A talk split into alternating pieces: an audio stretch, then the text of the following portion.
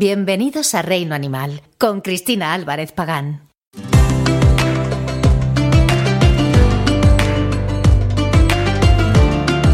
Si eres un amante de los animales y de la naturaleza, Reino Animal es tu espacio. Pasión y respeto por el mundo natural, entrevistas, expertos, historias únicas, orientaciones para conocer y entender mejor el entorno salvaje. Suscríbete a Reino Animal en iVoox, Apple Podcasts y Spotify e introdúcete en el mundo natural. Reino Animal. Damos voz a los que menos se escuchan. Cuando tenemos un animal de compañía, ya sea un perro, un gato o cualquier otra especie, necesitan unos cuidados determinados y sobre todo también una alimentación correcta para obviamente tener una salud buena. En el caso de la alimentación es muy importante porque además nuestro invitado de esta semana, Juan Ortega, nos comenta, bueno, voy a hacer un poquito de spoiler, nos comenta con un perro que tuvo en su infancia, al darles comida a la gente extraña porque por su trabajo de sus padres estaban en contacto con mucha gente, pues ese perro al final comía de todo y comía cosas que eran perjudiciales para los perros. Y eso, pues bueno, a la larga le produjo una serie de, de problemas. Con esto lo que queremos comentaros es que muchas veces les damos comida a los perros, comida humana, que realmente no les estamos haciendo bien, a los perros, a los gatos o a cualquier otro animal.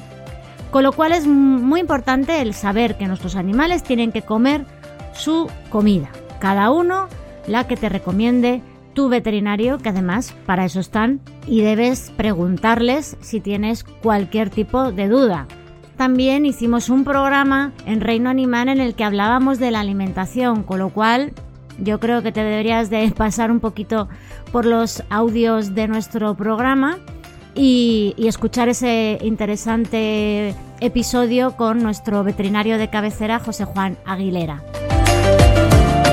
Con Juan Martega hablamos de muchas cosas, sobre todo pues porque nos cuenta cómo fue su infancia y la relación que tuvo con los animales y lo que supone también la relación entre los niños y los animales. Una entrevista muy divertida que seguro os va a gustar. Soy Cristina Álvarez Pagán y como cada semana estoy con todos vosotros en el reino animal. Superamos los 700 y pico ya suscriptores en iVoox, los 300 en Spotify y otros tantos en Apple Podcast. También tengo una buena noticia para todos los amantes de los animales, ya que Reino Animal se va a poder escuchar en otra radio online, ya que eh, bueno, pues me han comprado la distribución del programa con eso seguiremos sumando más amantes de los animales. Estoy pues muy feliz y muy agradecida de que sigamos dando voz a los que más lo necesitan. Recordar que tenéis el blog en Hola en mascotas.hola.com Reino Animal. Cada semana ahí tendréis un artículo nuevo. Y la sección mensual en Emprendimiento Animal de Patenta tu éxito en Libertad FM. Sabéis que podéis contactar conmigo a través de los comentarios del podcast, también en el Facebook Reino Animal Podcast, en Twitter Crisalba y en Instagram Álvarez Cristina-radio y en mi página web cristinaalvarez.es. Bienvenidos al Reino Animal. Comenzamos.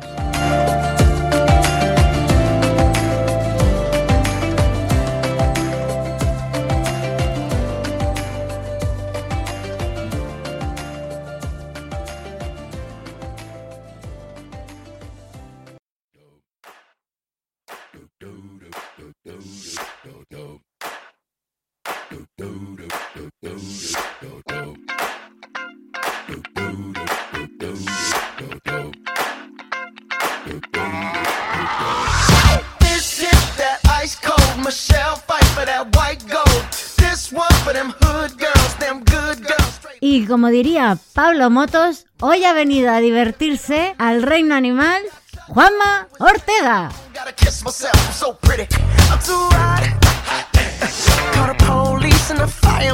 Hoy estamos haciendo el programa desde los estudios quinto nivel. ¿Qué nivelazo tenemos por aquí? tenemos por aquí un chuchillo que está haciendo de las suyas. Pues mm, tenemos con nosotros a Juan Ortega. Muy bienvenido a Reino Hola. Animal. Muy buenas, muchas gracias. Soy el Chucho. Sin pedigrí. Bueno, el pedigrí, el pedigrí no, no es tan fácil de conseguir. Estoy en ello, estoy negociando a ver si me autentifican. Pues mucho gusto, Cristina, encantado y gracias por, por traerme a tu programa. Bueno, y yo por tener el placer de estar en un estudio, como Dios manda, ¿Verdad? que se nota, ¿verdad? La diferencia. Cuando estás en un estudio. Bueno, sí, aquí tengo todos mis ahorros invertidos. También equipos, eh, los micrófonos, lo- como, di- Los micrófonos. como dice la canción. Sí. Y bueno, pues de alguna manera todo, todo esto pues eh, conforma mi productora Estudios Quinto Nivel, que como sabes, pues me encanta el audio, crear, eh, hacer podcast, branded content, todas esas cosas, me encanta. Bueno, bueno, pues entrar en detallitos. A ver, cuéntanos en qué estás trabajando últimamente. Pues mira, aparte de hacer el despertador de Melodía FM dentro del grupo 3 Media, eh, para Uniprex, para, para Anda Cero, eh, estoy haciendo también un podcast que se llama 2100, una odisea en la Tierra, porque realmente estamos viviendo una época muy, muy complicada, que es la época en la que nuestras, las futuras generaciones nos, nos pedirán cuentas y con respecto a lo que está ocurriendo en la Tierra a nivel global y con algo de ciencia ficción metido y tal, bastante chulo. 2100, una odisea en la Tierra se llama. Se había dicho ya, ¿no? Sí. Sí, es porque así repito. Y luego, también por otro lado, pues con Estudios Quinto Nivel estamos haciendo todas las campañas de autopromoción y publicidad de Spotify. Estamos haciendo... No, si te oigo, te tengo hasta en la sopa. Sí, ¿no? Salgo bast- Sí. Pasa que no es mi voz la que, la que hace las autopromos de Spotify, es otra, otra de nuestras voces, que tenemos un banco de voces fabuloso, maravilloso, al que por cierto tú no perteneces y cuando quieras puedes formar parte de él. Solo Ah, pues tienes nada, que formamos ahora. grabarnos una demo y oye, la ponemos ahí en nuestra página web, en quintonivel.com, para acceso de, de nuestros clientes. Eh, y estos son un poco los proyectos que estoy ahora también pues haciendo varios, eh, sobre todo planificando eh, para algunas marcas lo que son los contenidos de lo que son las menciones publicitarias que se hacen en, en varias cadenas. También con FNAC estamos haciendo una... Oye, ¿a ti no te importa que digan marcas en tu No, programa? Ah, vale, no vale. pasa nada. Bueno, pues eso. Para Bueno, si me quieren pagar, que luego les dejo el email. Sí, no, exacto, por si quieren pagarte. si quieren pagarme algo.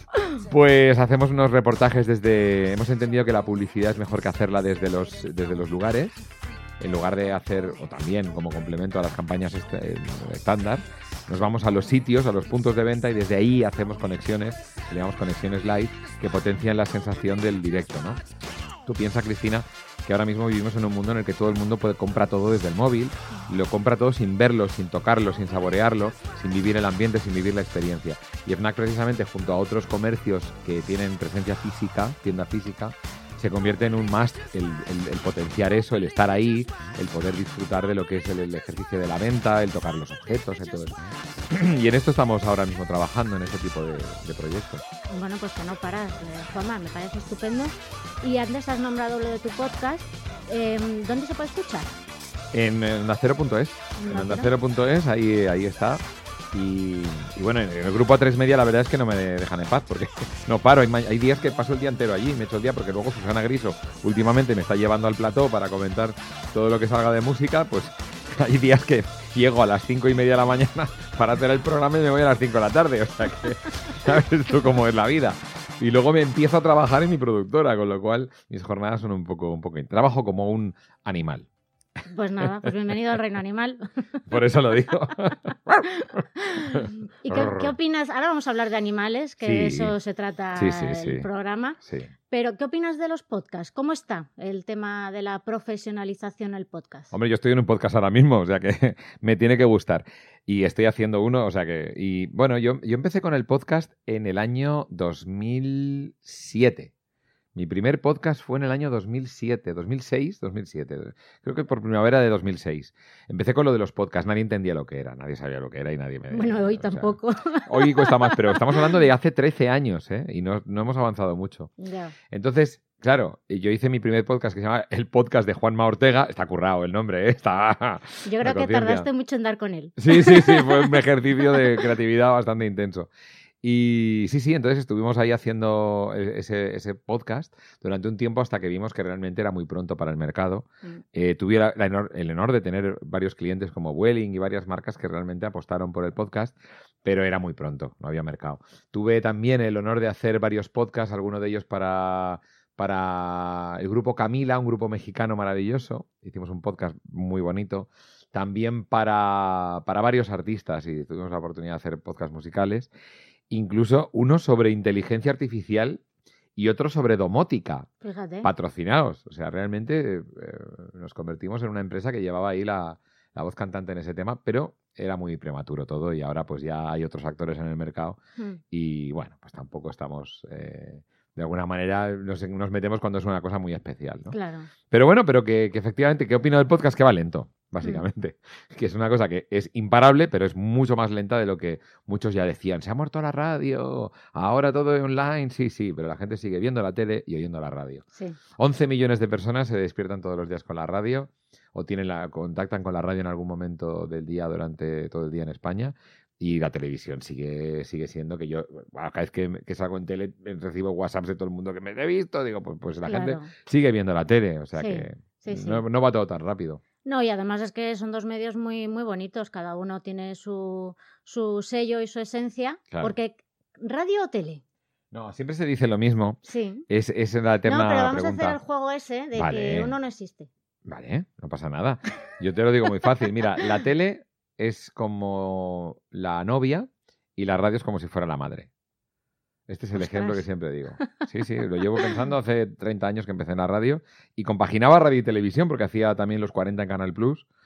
Y yo siempre digo lo mismo. La radio es como tu casa, tu madre, tu, entorno estable, seguro, el que siempre tienes. Bueno, tampoco es que sea muy seguro, pero me refiero que al menos eh, estás ahí, ¿no? Es una presencia continua, es, quien te cuida, quien está. Y la, televisión, pues son esas aventuras que de pronto tiene uno, que puede que te salgan bien, puede que te salgan mal, puede que sea un programa, puede que sean 13, puede que sea que te llamen una vez a la semana.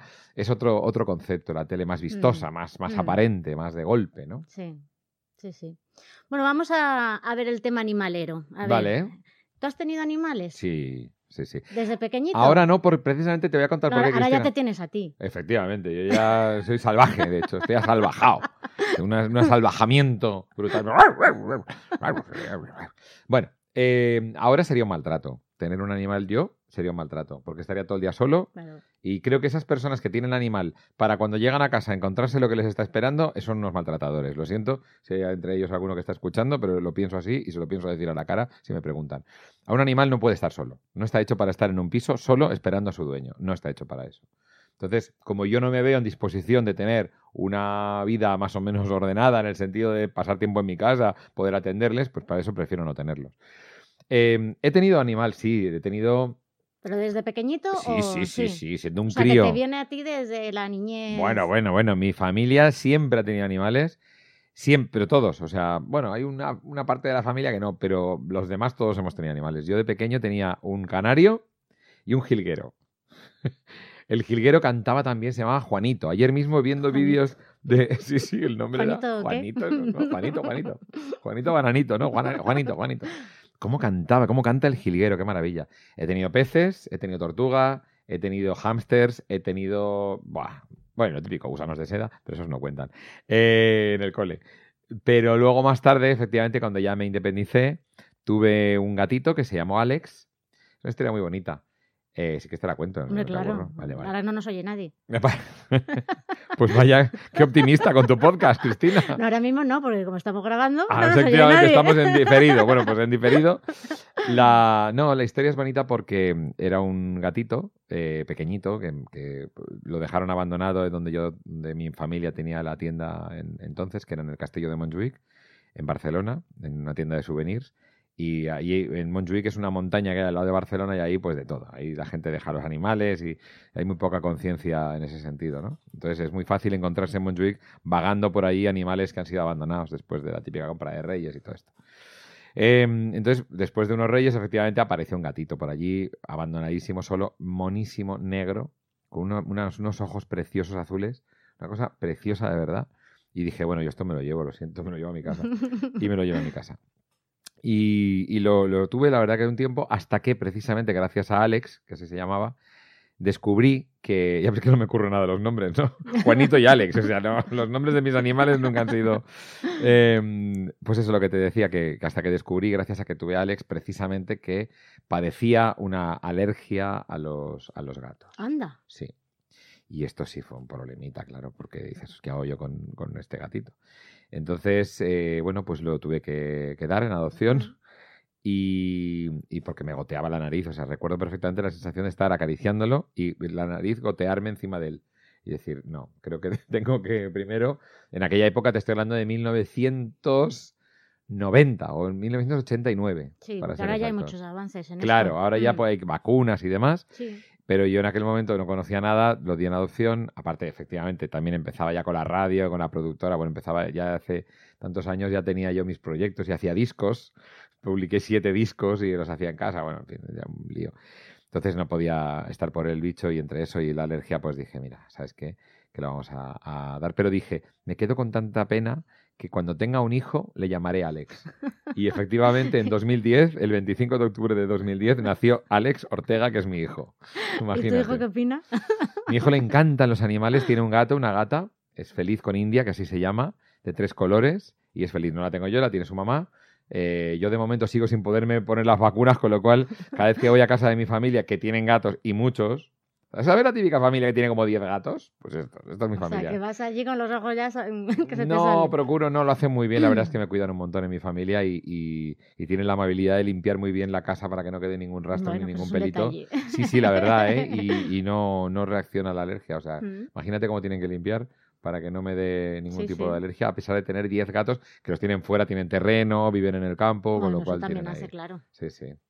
Pues esta es mi experiencia y lo que más me marcó fue mi perra tundra. Tundra. Sí. ¿De dónde viene el nombre? Es una historia también muy bonita. Joder, cuento cada batallita aquí que parezco el abuelo. Eh, claro, la historia de Tundra es porque mi mamá, cuando era pequeña, tenía un vecino que había estado en la, en la guerra, en la Segunda Guerra Mundial, en el frente de, de Siberia, en la tundra. Que es una Aquí parte vamos a poner luego un efecto. Sí, una así, ¿no? música o algo en plan de. ¿eh? En plan de. Stalingrado, 1900, Stalingrado 1942. Sí, algo así. Pues sí, efectivamente, en la División Azul estuvo un, un vecino de mi mamá, tenía un dogo y un perro hermosísimo. Y, este señor le llamó Tundra porque se acordaba de las, de, la- de la- de las batallas en la tundra, en, el- en los bosques de Rusia. Y mi madre siempre dijo, qué nombre tan bonito, Tundra, para un perro, qué bonito. Oye, y pues cuando, sí, la verdad que sí. Sí, sí. Y cuando volvimos a tener animal, porque volvieron a dejar abandonado, en esta ocasión una, un, una cachorro de, de, de dálmata, Anda. de pura raza, fantástico, sí, sí, abandonado, en el castillo de Montjuïc de Barcelona. En el 1900... Joder, hablas así como en el 1900 como si fuera. Bueno, hace 20, 30 años va a hacer, o sea, no, no- no es poco. Bueno, Y, y ahí abandonaron ese, a ese animal y nos lo quedamos nosotros. Y, y ahí fue cuando tuve mi perra tundra, que para mí pues ha sido parte de mi vida eh, y la recordaré todos los días de mi vida, vamos. Sí, sí. pues sí. Cuéntanos alguna anécdota que hayas tenido con, con ella, así especial, que se te venga ahora a la mente. Pues eh, son tantas cosas, sus miradas, su... Bueno, a ver, eh, aquí, aquí de aquí salen temas, Cristina. Sí. Porque también hay que tocar un poco, desde que llega a casa, pues ese. cómo se va creando ese vínculo, ¿no? Bueno, pues el vínculo desde el primer día y más con los niños. O sea, la- tú sabes que los niños y los animales Mm. se entienden a la perfección. Somos Sí. los adultos los que con nuestro hemisferio izquierdo ya trabajado no entendemos la naturalidad de un animal. Mm. Eh, mi hijo, la, la comunicación que tiene con, lo- con los animales es de forma absolutamente instintiva y natural y se entiende perfectamente con ellos. Sí. O sea, no tiene más problema. Vamos, se entiende hasta con los jabalíes del campo, que es que yo alucino que les da de comer y digo, pero hijo mío, ten cuidado. Y él, no, no te preocupes, que tal", y les da de comer a los jabalíes. Y yo digo, pues vale. Pues sí. Hasta que, hasta que efectivamente viene la, la, la Guardia Civil y se los lleva porque no tienen que estar por ahí. Yo, me ha pasado esto, eh, me, me ha llegado a pasar. Pero, pero volviendo al tema de Tundra, sí me gustaría comentar un tema, que es eh, ella murió eh, de un ataque al corazón provocado por una mala alimentación. Y la mala alimentación no se la dábamos nosotros. Sí. Este es un tema importante, Cristina. Cuando se ve un animal, Mm. la gente tiene manía de darle de comer, porque los, los animales tienen esa programación de buscar comida Mm. con, con- con asiduidad. Entonces, eh, estábamos en un sitio turístico, en el Castillo de Montjuic de Barcelona, como te digo, y ahí está lleno de turistas. Entonces, mi perra, nosotros le dábamos de comer de una manera, creo que equilibrada, de hecho, pues comía, yo prácticamente, o sea, menú de, de persona. O sea, eh, le dábamos sus verduritas y tal, o sea, una eh, dieta. Sí, porque en aquella época sí que se cocinaba mucho más el arroz también partido, Sí, con sí, las sí. verduras y tal, y, Efectivamente, más y cocidos. cosas cocidas y tal. Eso Ahora ya tiramos de pienso, que también viene muy equilibrado, obviamente, porque están los nutricionistas, los veterinarios ahí Sí, que comen claro. perfectamente, están todos equilibrados. No, no, que sí, que sí, lo sé. Pero en aquella época, pues tampoco teníamos tanta conciencia. Y mi madre, que le gustaba cocinar, como éramos nada más que dos, o sea, uno y Mm. medio, porque yo era chaval, pues ella decía, pues cocino para tres. Y cocinaba pues platos de, de, de persona. Entonces, mi ma- mi- menos dulces que no le dábamos, por supuesto. el perro comía lo mismo que nosotros. o sea, se sentaba uno más en la mesa, de alguna manera. Entonces, eh, lo, decíamos que es raro porque lo llevábamos al veterinario, tenía problemas y tal. Y, y el veterinario decía, no le den de comer tantas porquerías. Y decíamos, pero si no le damos nada, si le damos de comer. Y era porque los turistas. Lo descubrí al fijarme en que ella, cuando, claro, se acercaba a los turistas, pedía, pedía de comer, veía que estaban comiendo una bolsa de patatas fritas, pues ahí que metía el morro. Eh, estaban comiéndose un bocadillo, ahí que metía el morro. Y los turistas, pues claro, le, daban. Y le daban y le daban y le daban y le daban y le daban. Qué raro que no come, qué raro que no come. Claro, venía ya, Claro. eh, hinchada de, de comer porquerías Mm. y, y- y cosas que no son. y bollería industrial y cosas que no tenía que comer. Fíjate. Claro. Y al cabo de, pues con 12 años se murió. Bueno, pero bueno, mm, vivió Diez. bastante. Sí, sí, pero, pero hubiera, con el ejercicio que hacía, estaba en un sitio en el que corría, eh, es un perro de caza, ya sabes que los, Sí. los dalmatas son de caza, Mm, y corría y corría, y yo, yo decía, pero con la cantidad de ejercicio que hace este perro tenía que estar más sano. ya. Y no, tenía un tripón que no era normal, que yo digo que aquí pasa algo, hasta que lo descubrimos. Ya. Y el tema de la adopción, pues eso, pues cómo traes un, un perro a casa nuevo, porque para todos es una novedad, para la familia de dos patas y para el perro. Nosotros éramos ¿Cómo, dos. cómo hacíais? No hay complicación, éramos dos, mi madre y yo. Somos una familia monoparental. Mi padre estaba ausente, nunca estuvo en casa, entonces, pues de alguna manera éramos una familia ya monoparental y un perro. Con lo cual éramos tres en casa, no había mucha, no fue un impacto. Yo lo que sí recuerdo con mucho cariño es cuando, claro, nosotros lo llevamos a, que a ponerle el chip. Esta fue la primera, el primer contacto que tuve con este tema. Y Tundra fue anterior a Alex, o sea, era Tundra eh, sería del año 81, 80-81. Sea, hablamos de hace muchos años. Sí. Y entonces cuando le pusieron el chip en la oreja me llamó mucho la atención. Yo, eso era novedad en esa El época. chip, se- no, chip en la oreja, no. Pues fíjate, ya, pues, pues fíjate. me- ¿Qué le me- pusi- en la oreja le pusieron un, un tatuaje, Ah, pues eso, exacto. que le Claro. daban unos números. Eso es. Porque el chip es un- una, una cosita así pequeñita que se les mete aquí en el, En el, cu- cuello. en el cuello, Sí. efectivamente. Pues, Y antes se les ponía la manera pues de identificar fíjate que era, era en la yo, oreja. claro, era- yo era chaval, yo tenía 14 años, entonces yo, claro, yo, yo flipaba, yo decía, le han puesto un chip en la oreja, me dice, no, no, pues ahora me estás... Pero sí tenía chip, eso sí me acuerdo, Sí. porque cada vez que lo llevábamos al veterinario enseguida sabía Mm. de quién era y salía todo el tema y tal. Pero pensaba yo que la oreja, fíjate, o sea, para que veas. Yo la oreja chaval. yo creo que no. Pues le pondrían un pequeño tatu y luego le Mm. pondrían el, sí, el eso chip. sí. Pero este fue mi primera sensación de decir, jo, qué fuerte, que esto, que, que avanzado, que, que guay, ¿no? Y el collar, recuerdo los, lo de comprar los collares, recuerdo la sensación de un collar que había antipulgas, porque efectivamente, claro, él estaba en un lugar eh, turístico, pero que está un poco, es- estar en la calle Mm, prácticamente. sí. Entonces, claro, cogía pulguitas y había que ponerle el collar antipulgas. Sí. En fin, todas esas cosas, ¿no? Recuerdo Mm. con mucho cariño ese... Impacto no tuvo, no tuvo Cristina, porque piensa que éramos nada más que dos. El impacto fue positivo, fue que, que no éramos solamente dos ya. Y era, estaba en casa y bueno, fue una Pero cosa... intentabas hacer cosas con ella, en plan, Sí, siéntate. sí, pero- sí, sí, y sí. todo eso. Claro, pero era uno más. O sea, por ejemplo, es verdad que yo tenía la costumbre de enseñarle, de, de- de enseñarle a cosas, ¿no? De- por ejemplo, cuando salíamos del ascensor, yo tenía la costumbre de dejar la puerta abierta y que no saliera. Y mira que era impaciente de carácter. Mm, Pero me gustaba el decirle, espera, Claro, y que esperase. Y cuando yo le decía, ahora, ella salía. claro. Esta sensación, mira, estoy hablando, me estoy emocionando, pero la estoy recordando con muchísimo cariño. Claro que sí. Como lo bonito que era esa sensación de, yo hacía el amago y ella, eh, y decía, ahora salía entonces. Claro, porque tú eras la que el- el- eras el que Sí. marcaba las pautas en, Sí.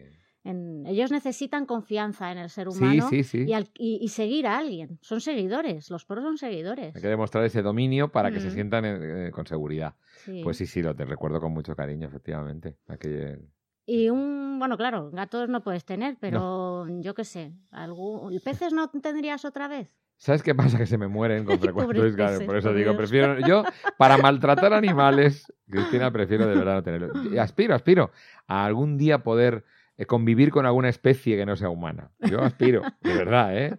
De momento, Bueno, ya ves dentro de que. poco va a haber robots, lo mismo te compras un robotijo de no, perro. no, no, no, eso no, no. La inteligencia artificial está para otras cosas, para apagar y encender luces, como antes te he demostrado, que tenemos aquí asistente por voz y es bastante entretenido.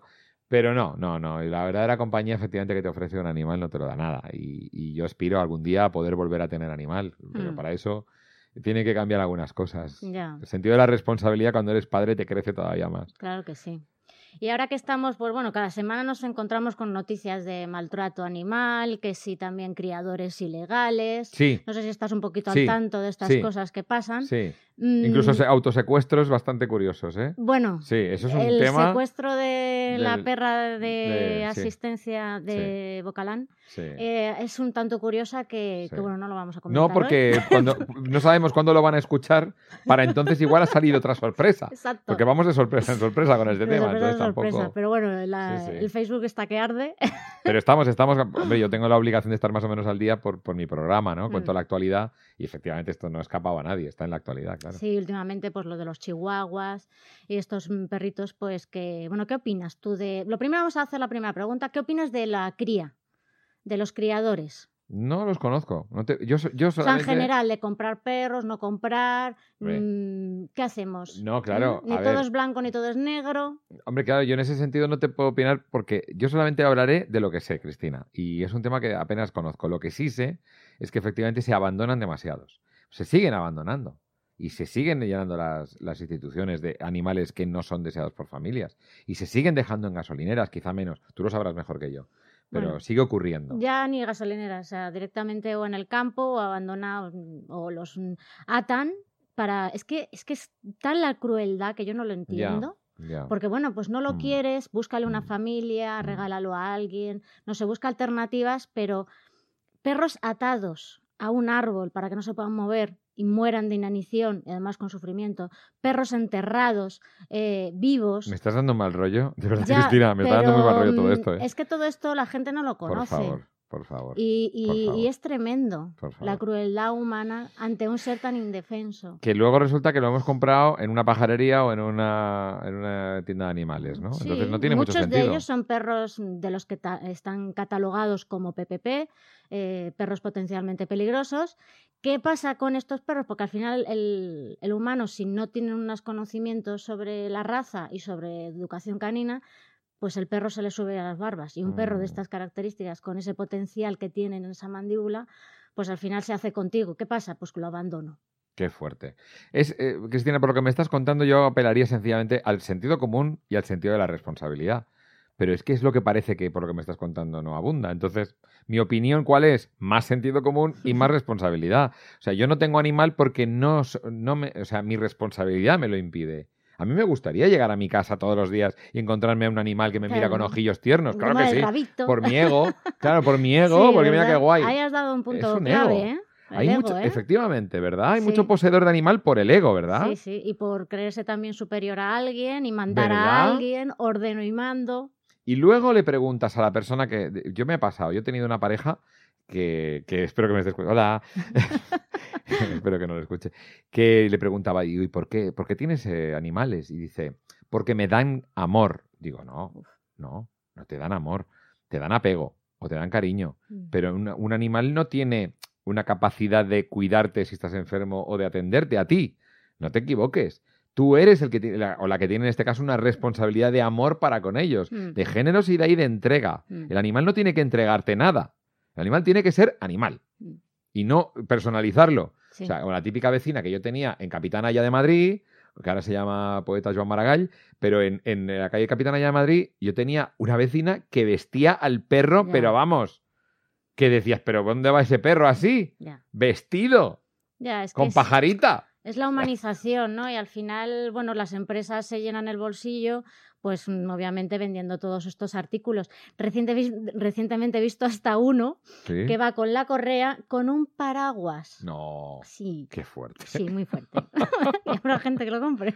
Qué fuerte. Pero mm, es que es eso, no les dejamos ser animales si Claro, son perros y claro. piensan como perros con un O cerebro de perro sí. o de gato, evidentemente, claro, o de caballo, o de Exacto. hurón o lo que tengamos en casa, que hay que saber lo que tenemos en casa. Claro que sí. Primero. Claro que sí. Porque las aves, he hecho un programa eh, sobre aves que aprendí muchísimo eh, de todos los que nos contó, porque son, son animales muy sensibles y muy complejos también de atender y se cree que una ave, ala, y luego si no lo quiero lo suelto en la naturaleza. No, son animales que han nacido en cautividad en nuestras casas Mm. y luego en libertad no saben vivir. Exacto. Eso suele ocurrir. Si nos pasa a los humanos, es decir, que has visto la película de Cadena Perpetua, cuando le sueltan al tío, dice, ¿yo qué hago fuera? Pues imagínate un animal que en realidad es mucho más instintivo y funciona por instinto. Entonces, sí, pues no, no, por eso, con responsabilidad y sentido común todas estas cosas desaparecen, ¿eh? Pero esto es el ser humano, el ¿Y animal... las penas? Porque claro, las penas de cárcel o las penas no las económicas conozco. que no hay suficiente. Ah, que no hay. Claro, no hay claro. suficientes. Ahora empieza a penalizarse Bueno, el maltrato porque- animal, ahora. Claro, porque ha pasado de ser cosa, pero hace dos días eran cosas. Ya, ya, exacto, en los repartos, en las, en las ¿eh? herencias. Sí. Sí, sí, ahora ya son cosas, ya son sin- es seres verdad, en los divorcios, sí, sí, sí. Ahí Pero está. todavía ese maltrato mm, pues, Institucional, no claro. se queda en menos de dos años, con lo cual no cumplen nunca penas. Las sanciones económicas pues, suelen ser bastante Livianas. irrisorias. sí. eso- Entonces yo creo que, eh, que en cuanto consigamos eso, Sí, ¿no? ¿no? De todos modos, eh, que tengamos que recurrir a las penas, ¿sabes lo Ya, que te quiero decir? ya. Para tener sentido común ya es triste. ¿sabes? Ya, pero que- que bueno, es que el sentido común no podemos el decirle menos uno común a de los uno, sentidos. efectivamente, ni uno a uno decir lo que tiene que hacer en su vida. Pues oye, bueno. que, que me has dado un repaso ahora mismo, me estoy enterando por ti de cosas. Voy a acabar entrevistándote yo a ti. no. Bueno, y Cristina, ¿qué tal con los animales? Sí. Pues yo muy bien, yo con mi Terry, con mi Mai, eh, Qué fel- guay. felices de la vida. Qué eh, bien, me encanta. Pues eh, yo solamente decir a las personas que tienen animales que tienen un corazón enorme, está claro, porque tener un animal es, es una muestra de entrega y de cariño y, y- y no sé, y hay que tener un corazón muy grande para poder dedicarles todo el amor que, que necesitan esos bichos. Sí, y tener pues eso, conciencia y responsabilidad de que Mm. nos dura muchos años, Claro. de que hay que tener una serie de cuidados, de alimentación, veterinarios, las vacaciones. Ostras, las vacaciones. Oye, y el, el tema de hotel para perros, pues te estoy entrevistando yo a ti ahora. Bien. El tema de hotel para perros está de moda, la gente lo utiliza como negocio. Hotel ¿qué para que vayan los perros. Claro, para decir, yo me voy de a- vacaciones, Sí, no me puedo llevar al perro, lo Sí, dejo en un hotelito que lo cuiden y tal, tal, tal. Siempre hay ¿Funcionan que bien? mirar eh, hoteles muy buenos en los buenos. que, evidentemente, que valen su dinerito, pero igual que tú, te vas a un buen claro, hotel. claro. eh, los hay perfectamente, en las que van a estar bien alimentados, bien atendidos, eh, como el de mi amigo Pomi Ramírez. Ah, Un saludo para él. y colaborador de Reino Animal. Eh, tienen piscina. Hola. Eh, bueno, bueno. Viven de maravilla, ¿no? Sin humanizarles. Sin Viven de maravilla, tienen sí. cada uno su, su Así, su chenil, su eh. espacio, en Qué libertad, cubierto. También los hay para gato, de aquí también. Un, un saludo a mi amiga Almudena Díaz Miguel con su centro de hotel para gatos. Eso es bueno- buenísimo saberlo. Lo diré a mi hijo cuando tenga alguna incompatibilidad. Bueno, Gatosfera es que yo estoy Sí. pidiendo cita para ir a que te hagan un masajito, ¿no? A a quedarme allí de Ah, vale, vale. Porque tengo entendido que los aquí les hacen masajitos a los animales y todo. Sí, O sea, sí, bueno, hay de ¿eh? todo. Qué Está- bien, Tenemos unos bien. avances, todo lo que sea para el bienestar de los animales, Sin duda. porque luego hay otra rama que, te- que critican estas acciones. ¿qué más te da? Que le hagamos al perro mm, masajes, shiatsu o lo que sea. ¿Qué más te da? Claro. claro. Si, si es por el bienestar Claro, de ellos, mientras sí, tengamos sí, en sí, cuenta. Y sepamos que es un Que son animal, animales, efectivamente. pues vamos a tratarlos bien. Y ponerles música, está Música. demostrado, sí, sí, que la música relajante ayuda muchísimo, incluso Sí. a las vacas a dar más leche. Sí. Entonces, o sea, esto es así, más y mejor. Mira, Pomi Ramírez también. ¿Pone música a las vacas? No, no, es Ah, que él hace música. Ah, Él mira, tiene varios animales. discos para qué perros bueno, y gatos. Por favor, me parece Y este verano hizo los primeros conciertos en directo. Claro, para animales, pero si lo entrevisté yo en la radio. ¿A Pomi le entrevistaste? Sí, Pues si fue el que hizo los conciertos para Claro. animales, yo lo he entrevistado. Ah, pues en mi programa. Pues mira, Qué, qué, bueno, por pues es favor. amigo y colaborador de Reino sí, Animal. Sí, sí. La idea es buenísima y por lo visto Ujú. un llenazo. Llenazo Un- un aquí éxito. y en Holanda. Sí, y sí. el año que viene, bueno, este año ya, eh, cuando empiece a hacer mejor tiempo, pues otra vez Qué gracia. la turné. Pues no caía, no caía. no Conciertos para identificaba. perros. Sí, sí, sí, sí, sí. Vamos, y los... Los perros imagino que van en acompañamiento. ¡Uh, uh, uh! bueno, alguno, alguno. pero sí que es verdad que, que hay un, un aura ahí especial en el concierto. ¿eh? Sí, ¿no? Sí, Se produce una atmósfera específica. sí, sí. Que el perro lo capta, claro. Sí, porque Claro. son sonidos también de la naturaleza. Algunas veces son relajantes, otros les ponen más en alerta. Y tú vas Verdad, observando sí. a los perros qué sonidos pues son los que más les, les deja tranquilos o no. O les. Jo, pues qué gusto estar contigo. Oye, no sé cuánto haces tú el programa, pero creo que llevamos media hora hablando. Pues está muy Justo bien. ahora, media hora. Pues es- me parece estupendo. Justo, ¿no? Sí. Pues ala. Pues, venga, ya hemos acabado. Ahí te quedas. No, conté, estoy súper a gusto, ¿eh? Si quieres, pero yo... No, no, está, está muy bien. Ya te daré algunas clases. Por más favor. de- Sí. Porque a ese animal que llevas dentro habrá que domarlo. Ay, ay, ay, ay. Ay, qué cosas me dices, Cristina. Qué cosas me estás diciendo, por favor. Me voy a sonrojar. Bueno, muchas gracias, Juanma, por tu tiempo, por tu estudio. gracias. Sí, nada, encantadísimo. Ya sabes que esta es tu casa, cuando quieras. Y muchas gracias a todos nuestros oyentes y hasta la semana que viene.